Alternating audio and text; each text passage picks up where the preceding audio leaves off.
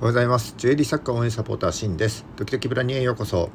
このラジオでは趣味のハンドメイドを卒業してブランドとして成長したいジュエリー作家やアクセサリー作家のためのビジネス情報や知ってための情報をお届けしています。え普段はジュエリースクールと全国のジュエリー作家さんが話せる場としてオンラインサロンを運営しております。えスクール講師をやっておりますがとても上がり症で口下手です。お聞き苦しいところが多々あるかと思いますが何卒ご容赦ください。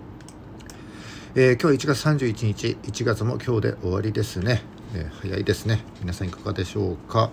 あの今年に入って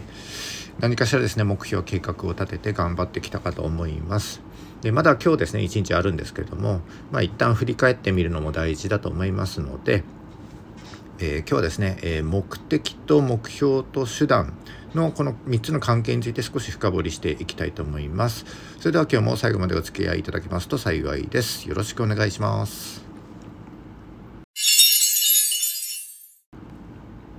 はい。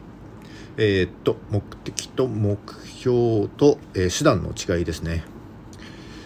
うんいざ考えてみるとちょっと分かんなくなっちゃいますよね、まあ、ちょっと1月をですね、えー、振り返るためにも、えー、一旦ここで整理しておきたいと思います、えー、まず目的とは自分が最終的に実現したいことです何のためにそれやるの？と聞かれた際に、えー、〇〇のためというふうに答えるのが目的になります。例えば、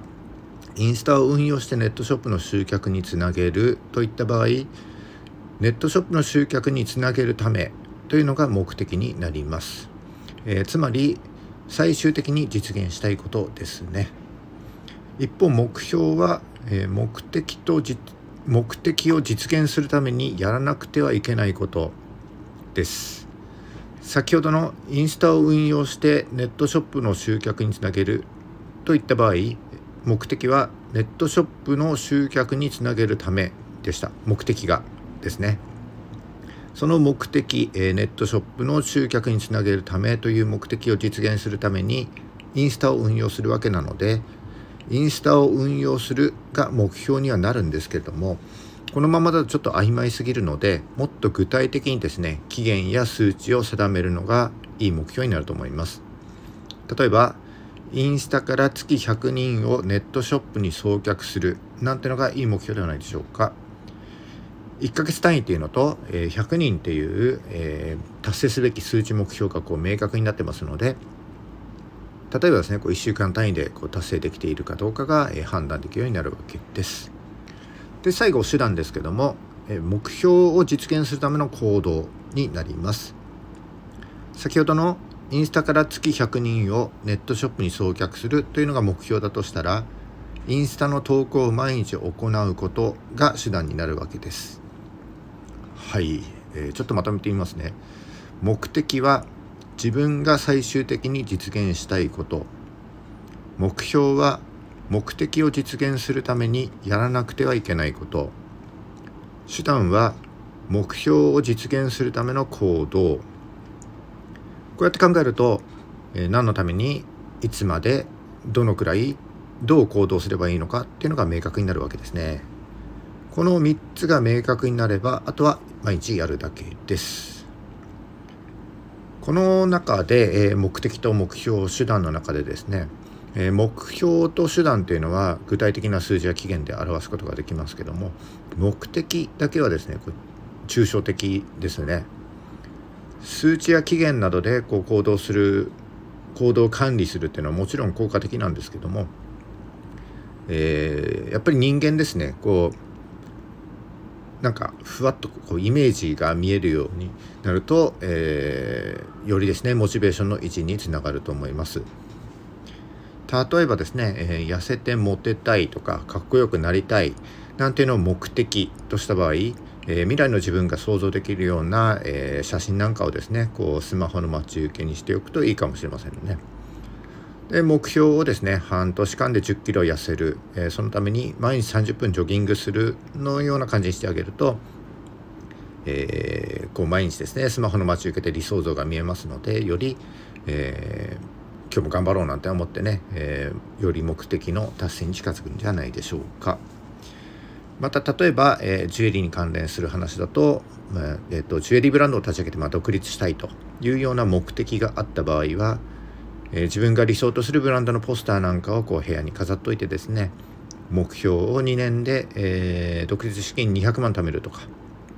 そのために毎月10万円を貯金するなんていうふうにしてあげるといいんではないでしょうか。えー、っとまたですね、えー、っと一つの目的に対して、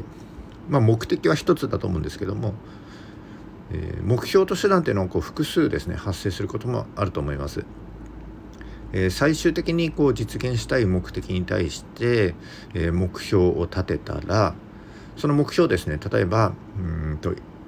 1ヶ月とか1週間とかそのある一定期間ご一定期間ごとにですねこう細かくして、えー、またですねその目標の実現のための手段も小さくですね簡単な行動に細かくしてあげるとこれ一個一個のハードルがちっちゃくなってきますのでよりですね目的が実現しやすくなると思います。えー、っと今ちょうど受験シーズンですからね。例えば、えー、高校進学っていうのが目的だとしてそのために、えー、試験の合格点に到達するのが目標、まあ、試験に合格することが目標、えまあ、1年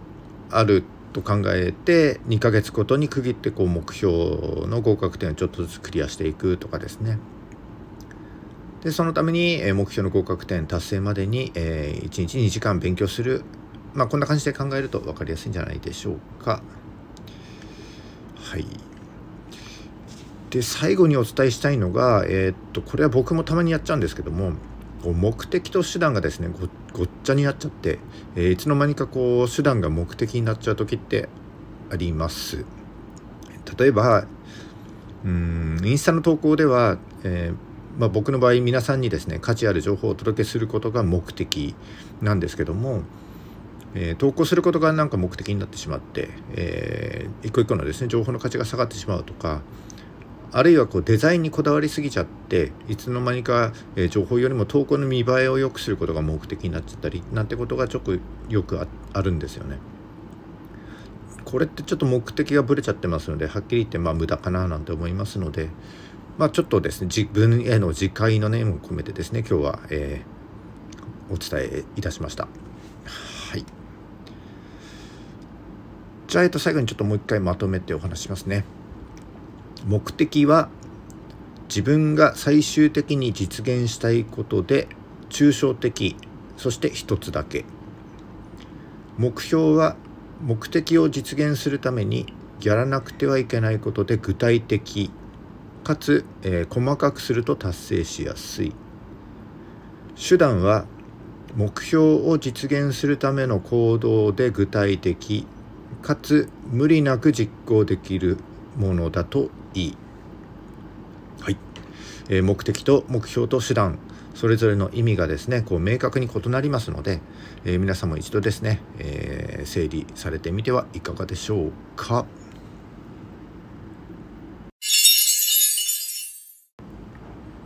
はい、えっ、ー、と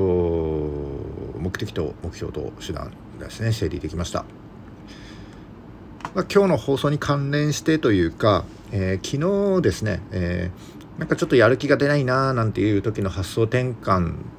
として、えー、新しい情報を得る受動的行動についてというのが、えー、面白いと思いますのでぜひ聞いていただければと思います。またですね、えっと、おととい日曜日、えっと、1月29日なの放送では、うんと、理想と、まあ、理想とする目標ですねと、えー、現実とのギャップが大きすぎてどう行動すればいいかわからないというようなお悩みに対してですね、えー、5つのステップで対処するといかがですか？みたいな感じで、えー、内容をお話しております。えー、この放送終わったらですねこう昨日より以前にこう遡って聞いていただけるとちょっと関連した内容が流れてきますので、まあ、より理解が深まるんじゃないかなと思います。えおすすめはですねこう移動中とかに1.5倍速くらいでですねこうサクッと聞いていただけるのがおすすめです。是非お聞きください。で、よければですね、あのフォローもお願いします。それじゃあ、えっと、明日から2月ですね。え2月も引き続き、えよろしくお願いします。ドキドキワクワクのブランニューデイ。素敵な一日、えー、1ヶ月にしていきましょうそれじゃあバイバイ